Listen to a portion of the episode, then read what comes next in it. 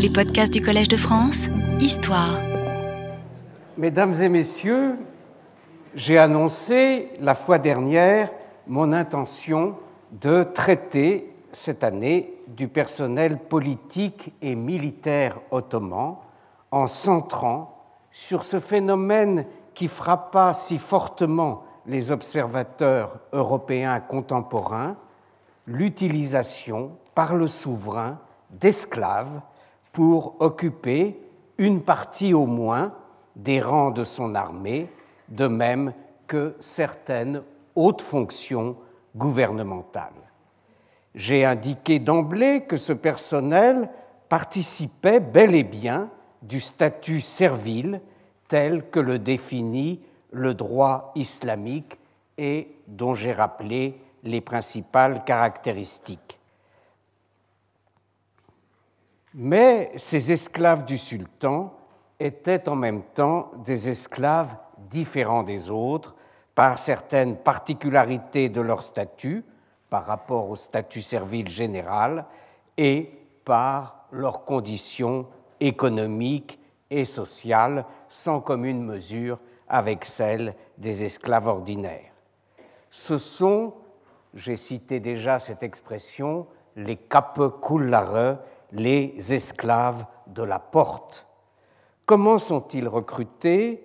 Comment sont-ils formés? Quelle est leur part véritable dans l'armée et l'administration de l'État ottoman par rapport à d'autres éléments de conditions libres cette fois qui y jouent également un rôle? En un mot, pourquoi ce recours, au moins partiel, à des esclaves dans des fonctions que la tradition occidentale, au contraire, confie à des hommes libres J'ai commencé à donner une première réponse à cette question. Les Ottomans ne font que suivre un usage séculaire des États islamiques qui les ont précédés dans l'histoire. L'esclavage militaire, le fait d'utiliser des esclaves comme soldats, n'est assurément pas propre à l'islam, mais, comme l'avait souligné l'un de ceux qui l'ont le plus étudié, David Ayalon, que j'ai déjà cité, il y revêt, il revêt dans l'islam une importance exceptionnelle. En outre, ce qui, dans cet esclavage militaire, est bien le propre de la tradition historique islamique, c'est ce que plusieurs historiens ont appelé en anglais The Mamluk Military Slave Institution, ou plus brièvement le paradigme mamelouk. J'ai commencé à en lire plusieurs définitions sous la plume de David Ayalon et sous celle d'une historienne qui a également publié un ouvrage marquant sur la question, euh,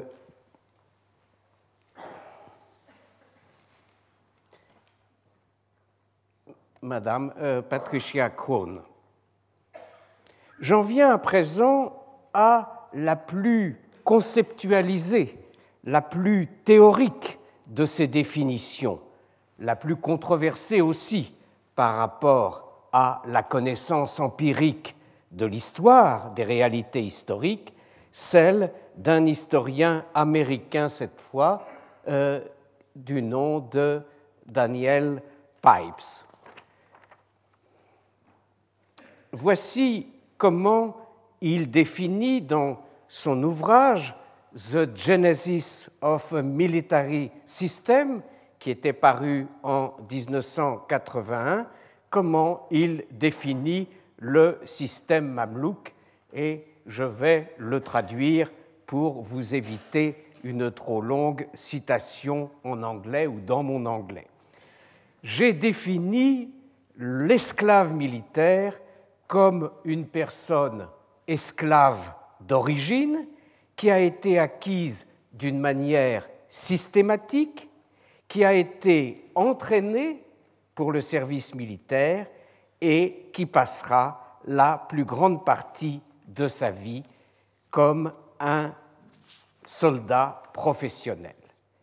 Et il poursuit, tandis que des mercenaires ou des troupes alliées arrivaient, c'est-à-dire arrivaient pour rejoindre l'armée d'un sultan donné dans leur pleine maturité et résistaient dans leur personnalité et leur loyauté, on n'en faisait pas ce qu'on voulait, en, d'autres termes, les esclaves militaires, au contraire, arrivaient dans leur enfance non formés et susceptibles d'être réorientés. Des années d'une éducation soigneuse les imprégnaient d'un attachement qui durerait toute leur vie à la religion musulmane, à leur maître, à la dynastie de ce dernier et à leurs camarades compagnons d'armes. Le cursus d'entraînement était la marque de fabrique de toute l'institution de l'esclavage militaire. Il formait le caractère de l'esclave en lui inculquant les compétences militaires, la discipline et l'intelligence des structures de commandement. Les années d'entraînement caractérisaient l'esclave militaire et déterminaient sa carrière future. Il commençait l'entraînement comme un jeune garçon, isolé, et il en ressortait comme un soldat hautement compétent, discipliné et enserré dans un réseau de relations. On n'est pas plus clair. Il y a chez euh, Patricia Crone et plus encore chez Daniel Pipes, que je viens de citer, toute une interprétation du phénomène que ces deux auteurs lient à la nature même de l'islam et qui aboutit chez eux à une mise en accusation quelque peu idéologique de l'islam.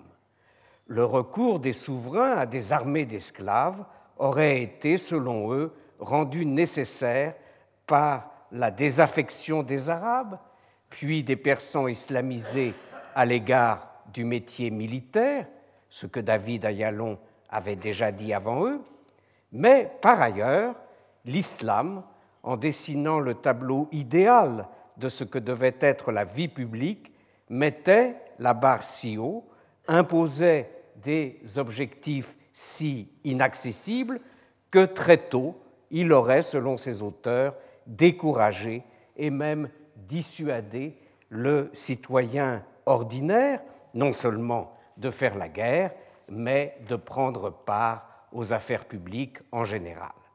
C'est ainsi que, pour suivre leur raisonnement, la place serait restée libre pour l'utilisation par le souverain d'esclaves d'origine étrangère et non musulmane.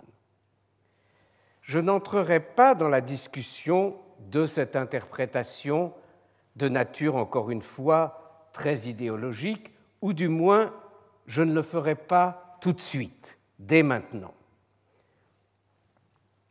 Je me contenterai pour le moment d'observer, et j'y reviendrai par la suite, que dans beaucoup de ces régimes musulmans, y compris chez ceux qui sont connus pour avoir donné une grande importance aux effectifs serviles, comme les Samanides euh, d'Iran oriental et euh, de Transoxiane au IXe, Xe siècle, on a connaissance d'effectifs musulmans libres, substantiels, coexistant par conséquent avec les armées d'esclaves.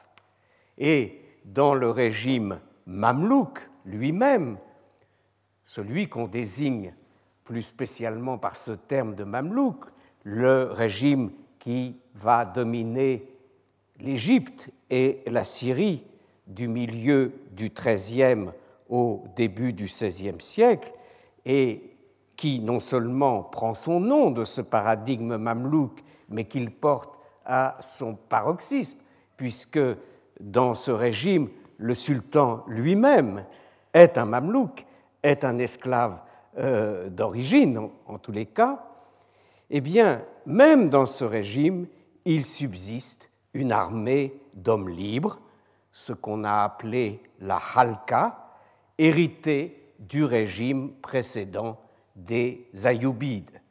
Il est vrai que cette armée d'hommes libres, cette, cette halka, perd de son importance à partir de la fin du XIIIe, qu'on lui consacre une part de moins en moins grande des revenus de l'impôt et qu'ainsi elle tend à devenir une simple troupe de réserve par opposition à l'armée des Mamelouks.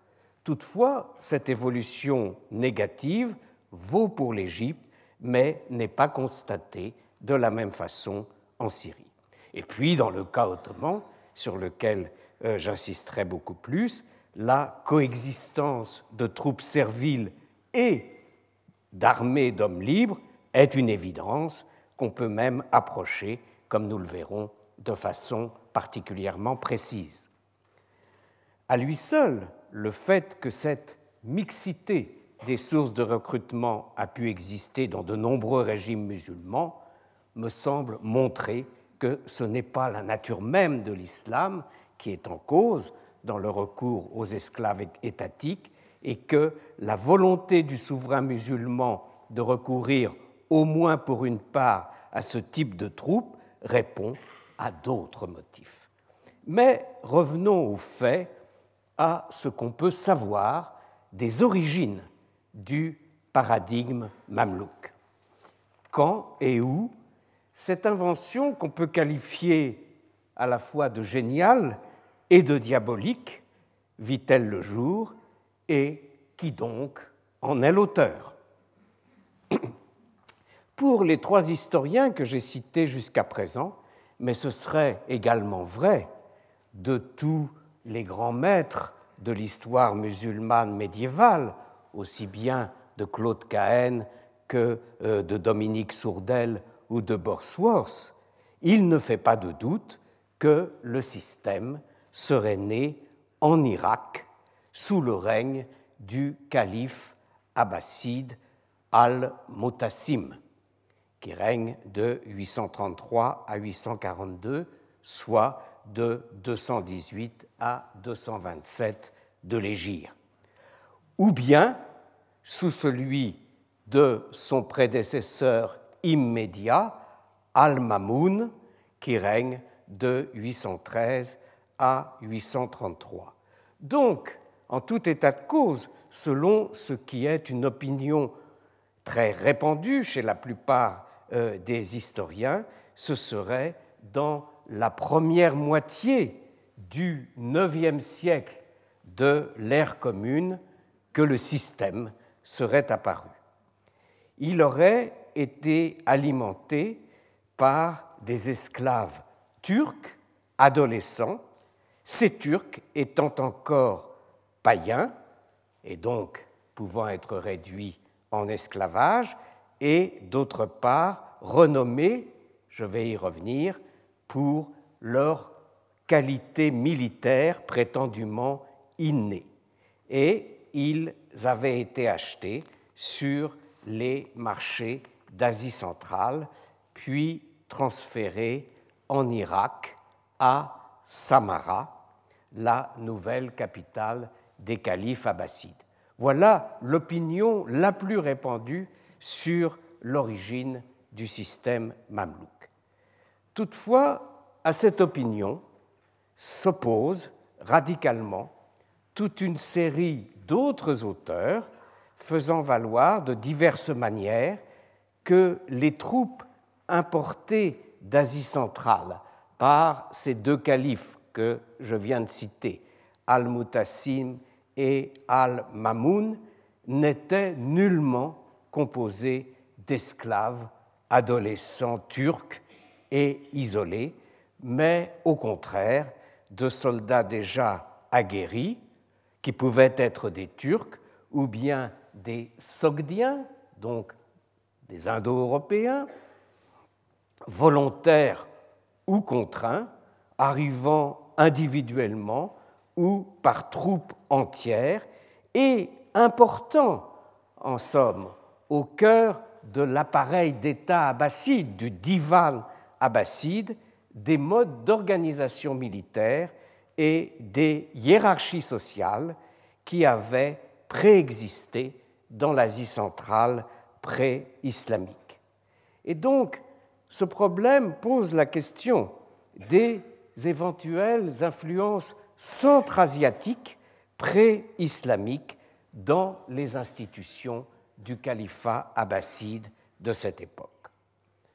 En dernier lieu, ces vues ont été développées, brillamment développées et étayées par un jeune collègue de l'école pratique des hautes études, M. Étienne de la Vessière, qui a publié en 2007, donc vous voyez c'est récent, un ouvrage intitulé Samarcande et Samara, élite d'Asie centrale dans l'Empire abbasside. Ce dernier auteur ne conteste nullement l'apparition du système mamelouk tel que nous l'avons défini et qui, de fait, est précisément décrit par nombre de sources arabes. Mais il en recule la date de création de quelques décennies pour la situer, au terme d'une démonstration très savante et minutieuse, non plus dans la première moitié du IXe siècle, comme on le faisait communément, mais à la fin de ce même siècle, à la fin du IXe siècle. Ce seraient les déboires rencontrés avec la garde turque de Samara, une garde turque donc non mamelouk stricto sensu, coupable d'avoir assassiné plusieurs califes successifs, qui aurait amené le calife Moutamid, ou plus vraisemblablement son frère Mouafak, qui était le chef de l'armée, qui était l'homme fort du régime, et dont d'ailleurs le fils succédera à Moutamid comme calife. Eh bien, euh, c'est lui qui aurait imaginé ce nouveau système propre à façonner une armée moins dangereuse pour les souverains en place que ce qu'avaient été jusque-là les premières garnisons de Samara. Au fil du temps, cet esclavage militaire islamique, qui serait né dans ces conditions, sera alimenté par des esclaves d'origine ethnique très diverses, des noirs comme des blancs, les régions situées au nord-est du monde musulman restant toutefois une des principales sources d'approvisionnement. Mais dans la phase initiale du système, dans l'Irak abbasside que j'évoquais, et dans plusieurs euh, des États successeurs de, euh, l'Empire abbasside euh, dans les siècles suivants. Ce seront principalement des esclaves turcs, issus des différents peuples turcs encore païens des steppes centre-asiatiques et nord-pontiques, c'est-à-dire des steppes du nord de la mer Noire, qui seront utilisés comme mamelouks. Grâce à la conquête de la transoxiane, de ce que les Arabes appellent Mawara al-Nar, c'est-à-dire la région située entre les deux fleuves que sont l'Amoudaria, l'Oxus des anciens, et le Sirdaria, le Yaxart ou Yaxartes en grec des anciens, avec les villes de Bukhara et de Samarcande. Cette conquête accomplie par les musulmans entre 705 et 715 permet aux autorités musulmanes de parvenir au contact de ces populations encore païennes de la steppe. Ils appartiennent, je vous disais, à plusieurs peuples turcs. Ce sont les Oghuz, entre le Sirdaria et la Vodga, ou bien les Kupchaks ou Koumans, plus au nord et au nord-ouest, les Karlouks, autres peuples turcs, du côté du lac Balkash, etc. je ne vais pas tous vous les citer. Par différents moyens, les musulmans tiraient de ces populations des esclaves qui seraient finalement transférés vers Bagdad et les autres grandes villes du califat. Ces esclaves pouvaient avoir été acquis sur les marchés aux esclaves qui fleurissaient juste à l'arrière de la frontière avec la steppe païenne, dans plusieurs villes de Transoxiane, dont Boukhara et Samarcande, que j'ai déjà cités. Mais ce n'était pas le seul mode euh, d'approvisionnement. Le tribut et les cadeaux que les gouverneurs de plusieurs provinces frontalières de l'Est devaient présenter régulièrement au calife comprenaient généralement des contingents de ces esclaves turcs. À côté des achats accomplis sur les marchés et de ces contingents entrant dans les différentes tribus, les esclaves avaient pu également être capturés lors de grands raids menés par des généraux musulmans de la frontière en territoire turc. Ce fut, le, cas, par exemple, du raid lancé en 893 par l'émir samanide. J'ai déjà eu l'occasion de citer cette dynastie dont il sera question à plusieurs reprises. Eh bien, cet émir samanide, qui est déjà autonome à cette époque, Ismaïl bin Ahmad, lance un grand raid contre le camp du Khan, je prononce Khan pour ne pas dire le camp du camp, n'est-ce pas? Le camp du Khan Karluk, un autre peuple turc, à Talas, la ville de Talas, qui correspond au Zamboul d'aujourd'hui. Eh bien, ce raid rapporte un énorme butin d'esclaves et d'animaux. Mais il est clair par ailleurs que des esclaves turcs étaient également vendus aux musulmans par leurs propres congénères, soit à la suite de conflits, tribaux, soit pour des raisons purement économiques, la misère conduisant à vendre les siens, ce qu'on reverra en d'autres lieux et en d'autres temps. Nous avons un exemple fameux, mais qui n'est certainement pas unique, de ces ventes consécutives à des luttes tribales, avec le cas de l'esclave turc Sebük Tegin, qui n'est pas n'importe qui, n'importe quel esclave turc, puisqu'il n'est autre que le père de Mahmoud de Ghazna, le fameux conquérant de l'Inde, de l'Inde du Nord, et le fondateur d'une importante dynastie de souverains musulmans, les Ghaznévides. Eh bien, ce personnage, Sebük Tekin, raconte dans un ouvrage rédigé en persan et qui porte le titre de Pandnama, c'est-à-dire de livre des conseils. Il s'agit de conseils que Sebük Tekin donne à son fils, Mahmoud, le futur Mahmoud de Ghazna, et qui est une sorte d'autobiographie. C'est un cas remarquable, singulier, puisque, euh, comme vous le savez, la, littérature musulmane en général comprend peu de biographie, d'autobiographie plus exactement, et encore moins d'autobiographie de souverain. Une exception euh, illustre étant le Babour Nama, les mémoires de Babour, le fondateur de la dynastie des grands Moghols et un autre conquérant de l'Inde.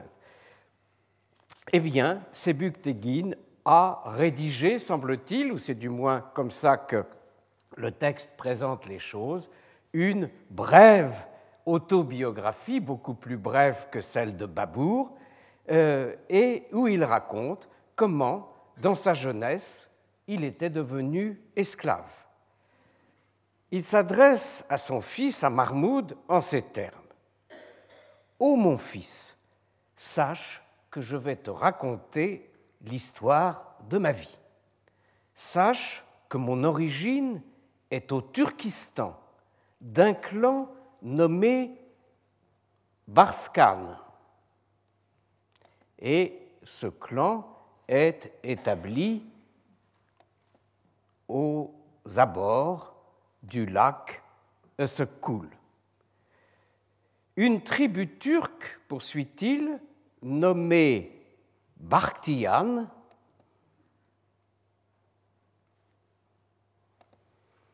fit un raid contre notre clan pendant que mon père était à la chasse.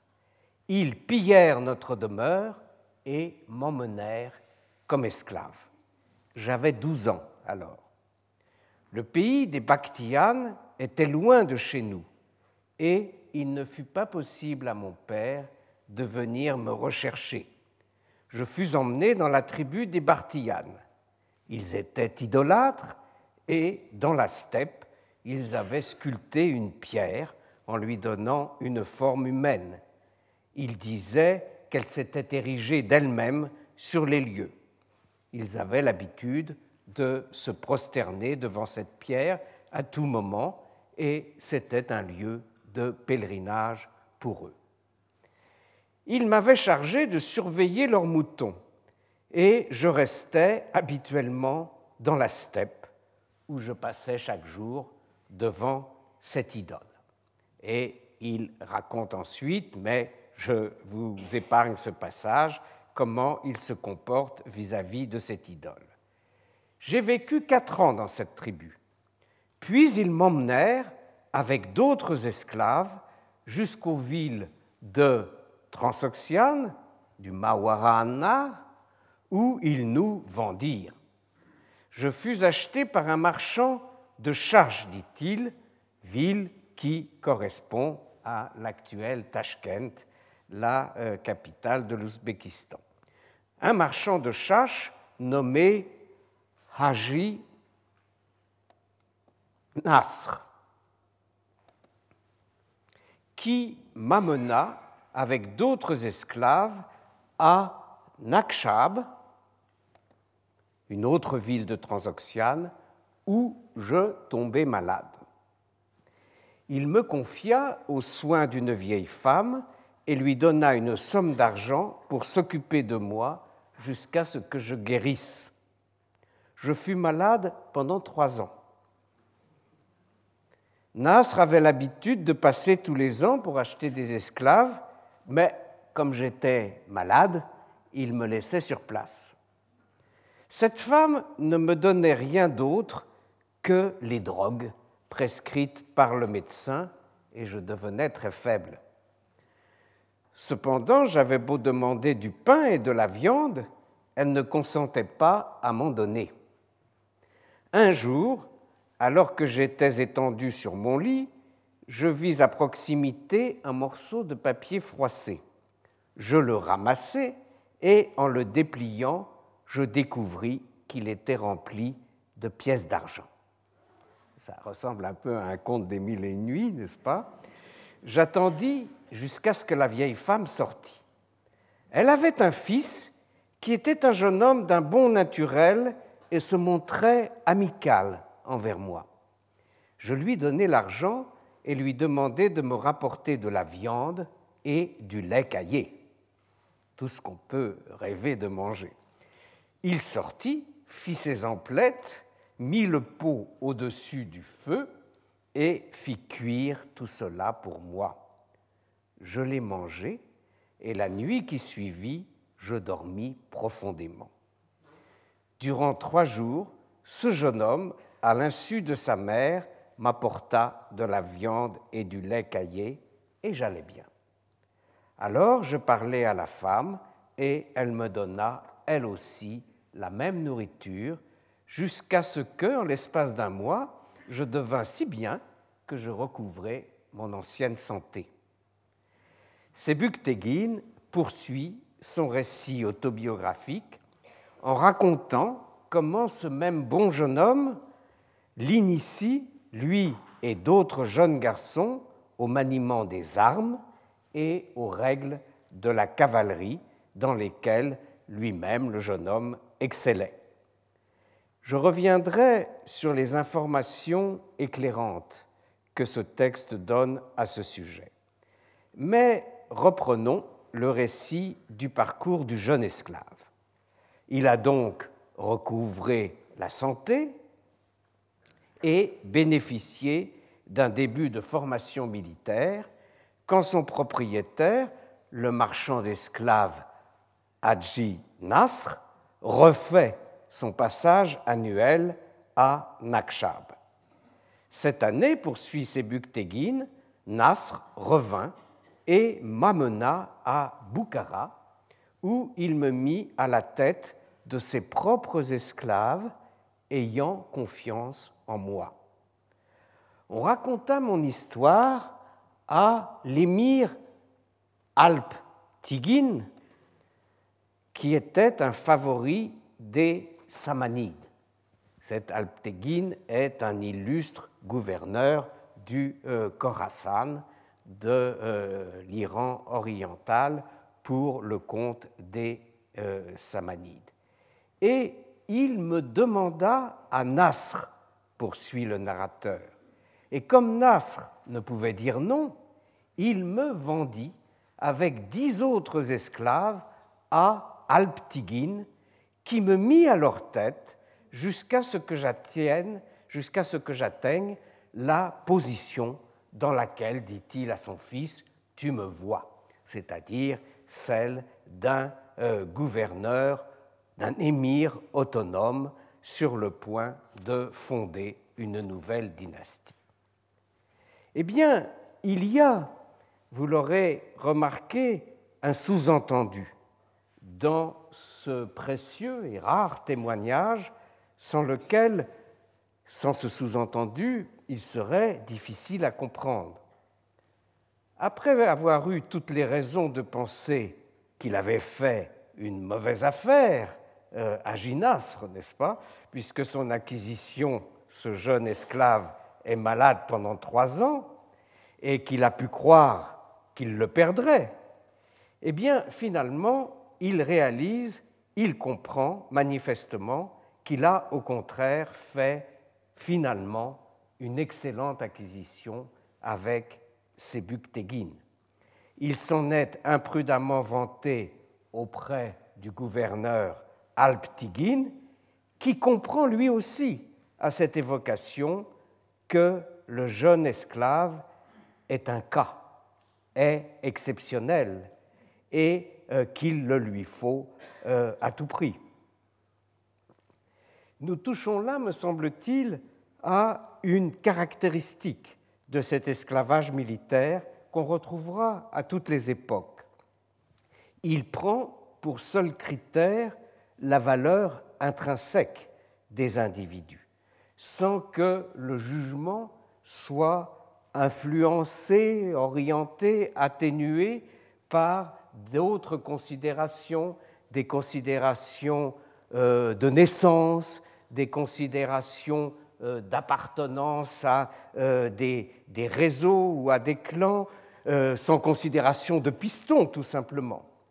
Au contraire, il implique une espèce de darwinisme social, a-t-on envie de dire, qui favorise les fortes personnalités, leur permet de s'élever sans limite et laisse au contraire les personnalités plus ordinaires dans le rang.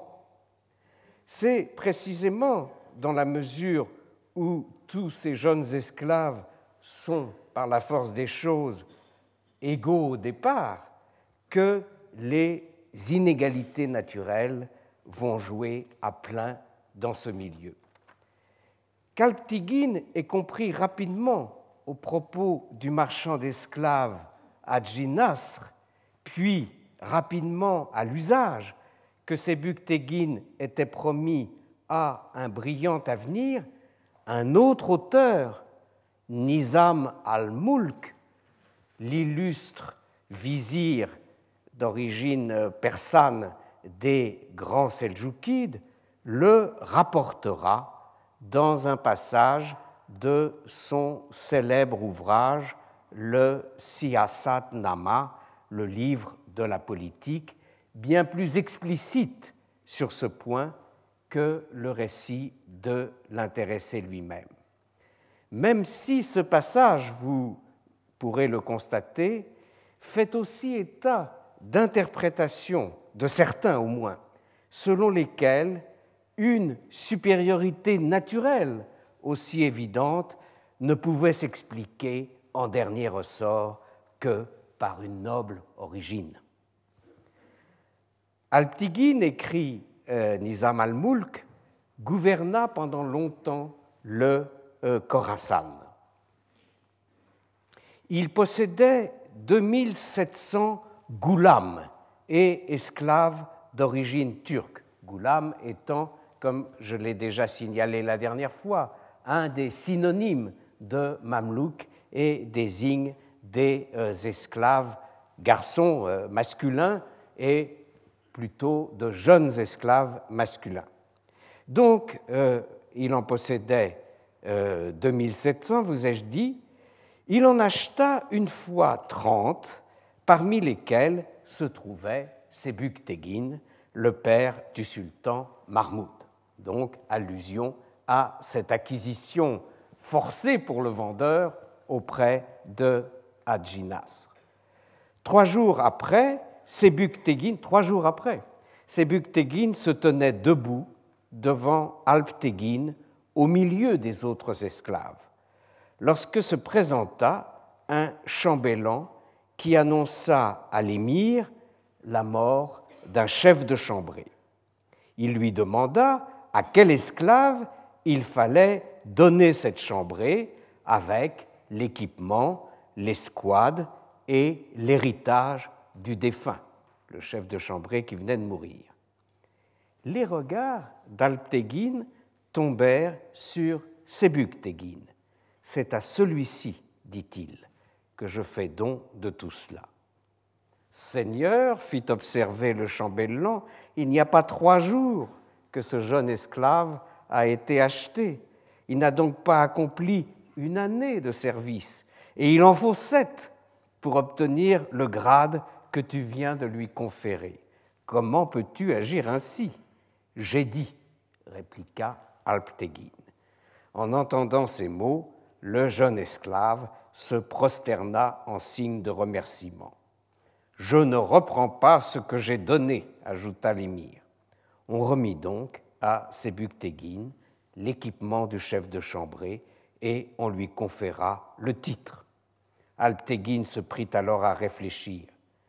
Comment se peut-il que ce jeune captif, tout récemment acheté, obtienne, tout nouvellement arrivé ici, un grade que d'autres mettent sept ans à acquérir? Il faut qu'il soit d'une noble origine dans le Turkestan, ou bien il sera comblé des faveurs de la fortune. Certainement, prédit Alptegin, non sans perspicacité, certainement il s'élèvera haut. Cet exemple montre comment des clans turcs pouvaient faire entrer dans le système les rejetons d'autres clans turcs qu'ils avaient capturés et vendus sur les marchés aux esclaves de l'islam. On en verra d'autres exemples relatifs à d'autres peuples turcs. L'un d'eux, par exemple, les Khazars, je n'ai pas encore parlé, je crois, des Khazars, avaient fait de leur capitale, Itil, situé sur la basse Volga, un de ces grands marchés d'esclaves. Ces derniers étaient, les esclaves, étaient acheminés par le Caucase et par Derbent, qui surplombe la mer Caspienne, puis à travers les steppes jusqu'au Khwarezm, ce Khwarezm étant la basse vallée et le delta de l'Amoudaria, où il pénétrait dans le monde musulman. Il y avait parmi les jeunes esclaves acheminés par ce très long périple des ressortissants de plusieurs peuples turcs, les Khazars eux-mêmes, mais également des Bashkirs ou des Bulgares. Ces Bulgares de la Volga ne devant pas être confondus avec, avec les Bulgares euh, des Balkans. Il s'y mêlait en outre des éléments d'autres peuples de la steppe qui n'étaient pas forcément turcs à proprement parler, mais qui pouvaient être des Slaves ou des Ougriens. Le système ou le paradigme mamelouk reposait ainsi, à l'origine, sur trois piliers. L'esclavage, l'éducation systématique des jeunes esclaves sous le contrôle de l'État, et également, c'était le troisième pilier au départ chez les Abbassides et leurs successeurs immédiats, une race, ou ce qu'on considérait comme telle, une race faite pour la guerre et meilleure à cet effet, à considérer les choses au IXe siècle, que celle qui avait servi jusque-là l'islam, les Arabes, qui avaient été les premiers moteurs de l'expansion territoriale, mais que le succès et les richesses avaient amolli et qui étaient de toute façon en nombre limité, puis les premiers étrangers à pénétrer dans les armées de l'islam, c'est-à-dire les Iraniens et particulièrement les Khorassaniens, les Iraniens de l'Est. Donc, cet élément turc paraît euh, particulièrement indiqué pour constituer euh, une armée de qualité. Un célèbre écrivain arabe de Basra, Al-Jaïz,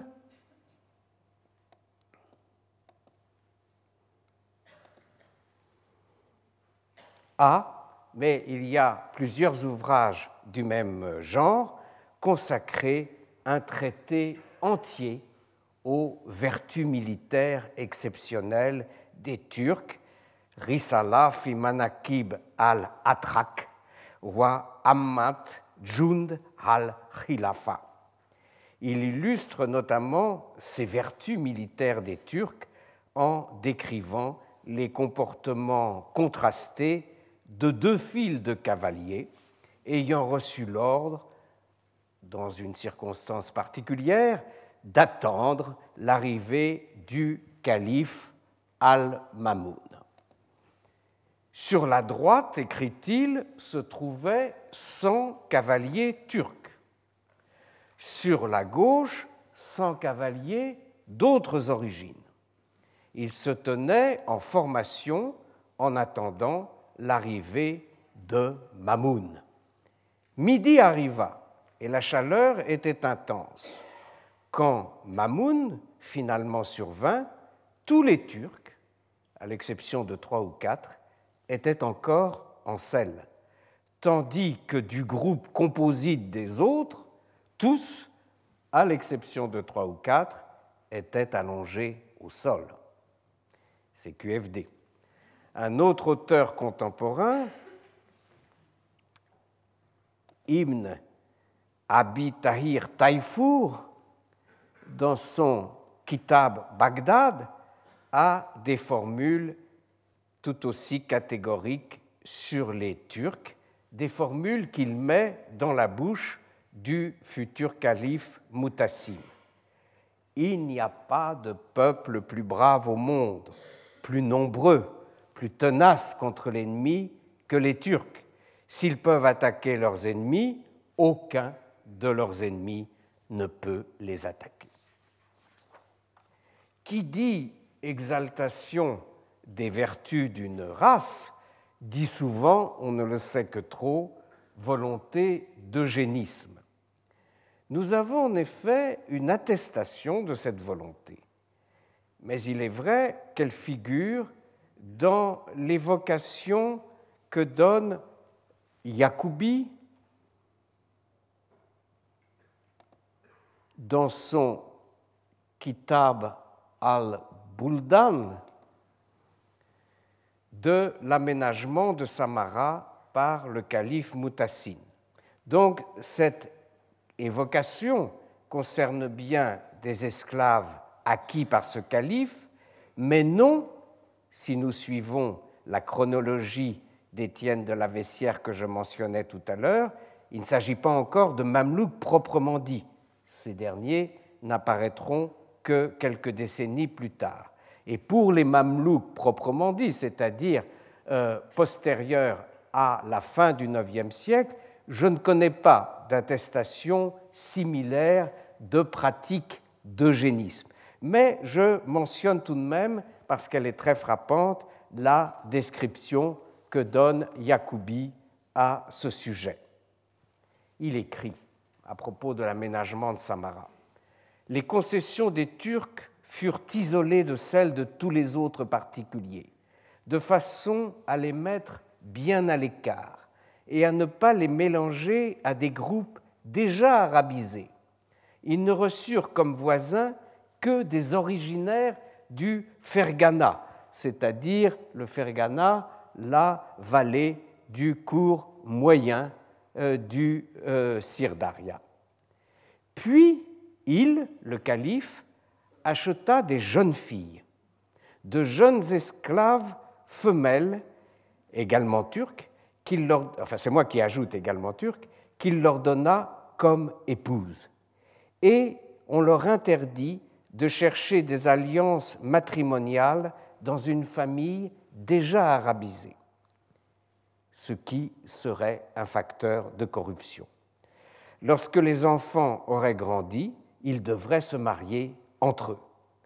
Les noms de ces jeunes filles esclaves furent inscrits à l'administration des finances qui leur versa des pensions fixes. Aucun Turc n'eut le droit de répudier sa femme ni de s'en séparer. Cette dernière disposition tendait sans doute à, empêcher des écarts et à, et à faciliter le contrôle. Elle est néanmoins surprenante car elle va à l'encontre, n'est-ce pas, cet interdit de répudiation à l'encontre du droit musulman qui autorise au contraire la répudiation, y compris, euh, comme nous l'avons vu la semaine dernière, chez des esclaves. Donc, de, quel droit les empêcher, toujours dans ce souci de contrôle euh, de la procréation, de les empêcher de répudier éventuellement leurs femmes? Faut-il y voir l'expression d'un droit dérogatoire pour les esclaves du souverain? J'ai déjà cité la semaine dernière un certain nombre d'exemples, n'est-ce pas, en préfigurant la période ottomane euh, de dérogation par rapport au statut servile propre aux esclaves du souverain. Ou ne serait-ce pas tout simplement le signe, comme d'ailleurs euh, se le demande Étienne de la Vessière, que ces esclaves turcs d'Al-Mutassim n'étaient pas encore musulmans, n'étaient pas encore islamisés ce qui, en tout cas, ne sera plus le cas par la suite des vrais Mamelouks qui seront, eux, euh, obligatoirement islamisés. Quoi qu'il en soit, cette image évoquée par euh, Yacoubi, n'est-ce pas, euh, de ce, de ce comment dirais-je, de cette installation des, jeunes garçons d'un côté, des jeunes filles de l'autre, destinés à, un moment donné, à se réunir pour euh, convoler en juste noces, évoque, évoque ce que sera, d'une certaine manière, de nombreux siècles plus tard, euh, la partie euh, interdite, la partie intérieure du palais de Topkapi, avec d'un côté le harem, où sont éduquées de jeunes filles, et d'un autre côté l'école des pages, où sont euh, éduqués de jeunes garçons, ces jeunes filles et ces jeunes garçons étant amenés, ou du moins une partie d'entre eux, le moment venu, à s'unir, n'est-ce pas, pour euh, le meilleur service du souverain.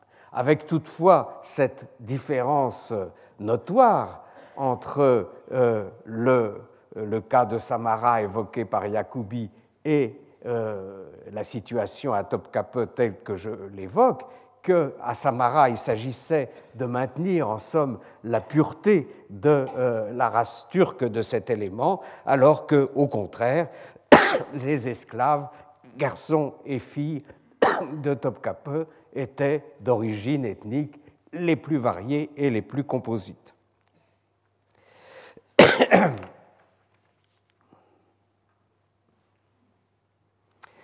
Pour revenir au système mamelouk d'origine, tel qu'il apparaît au cœur de l'Empire abbasside en Irak à la fin du IXe siècle, si l'on adopte cette chronologie, et tel qu'il va essaimer, comme nous allons le voir, dans les divers royaumes musulmans qui vont se constituer au détriment de l'Empire abbasside, ce système vise à doter les souverains respectifs d'une troupe d'élite le plus souvent dans la pratique des archers à cheval, c'est de cela qu'il s'agit, mais en même temps d'une garde personnelle qui soit aussi un corps de parade, luxueusement habillé, harnaché et armé, de manière à orner de la plus belle manière, de la plus belle façon, les cérémonies officielles,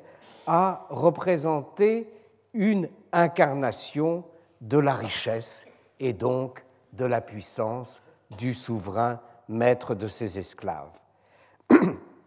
Il s'agit en outre pour le souverain d'une pépinière de grands officiers et de hauts fonctionnaires qui seront d'une certaine façon des Janus, puisqu'ils sont tout puissants par rapport à leurs nombreux subalternes et administrés, mais dans le même temps, il demeure entièrement dépendant et soumis par rapport à un seul, le souverain, dont il reste l'esclave, jusqu'au moment du moins, et les califes en feront plus d'une fois l'expérience, où ils se rebellent éventuellement contre leur maître et utilisent toute la puissance que ce maître leur a concédée au service de leur propre destinée. Devenus souverains à leur tour, souverains de plus ou moins grande envergure, ces anciens esclaves ne manqueront pas de reproduire à leur profit le système mamelouk. À leur tour, ils auront des armées de mamelouks. Ces quelques indications font bien apparaître que l'esclavage militaire, sous la forme du paradigme mamelouk, n'est pas, et je reviens sur ce point important que j'ai déjà évoqué, la seule source de potentiel militaire, ni pour le califat abbasside, à partir du moment où il l'a mis sur pied, ni pour aucun des États successeurs.